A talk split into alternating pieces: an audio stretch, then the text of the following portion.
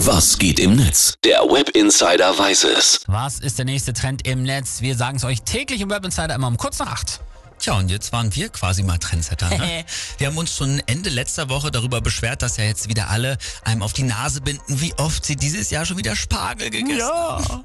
Und das Thema ist jetzt auch voll im Netz angekommen. Siehst du, sehr gut. Wir sind ja auch Spargel-Fans. Dann bin ich mal gespannt, Ja. was die User so schreiben. Also, es gibt die großen Erkenntnisse, wie hier zum Beispiel vom User Erik Flügge.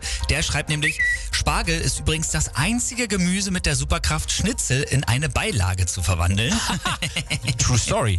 Oder Shiny, der twittert, Spargel ist nicht illegal, dachte ich als Kind früher aber, denn schließlich muss man immer rausfahren und dann wurde der Spargel äh, wie so Böller an der polnischen Grenze aus dem Kofferraum verkauft. Das stimmt. Ja. Oder aus diesen kleinen Holzhütten. Ne? Ja. Die stehen aber im Moment auch wieder in jeder Ecke. Dann gibt's quasi eine fast eigene Rubrik, nämlich Sauce Hollandaise.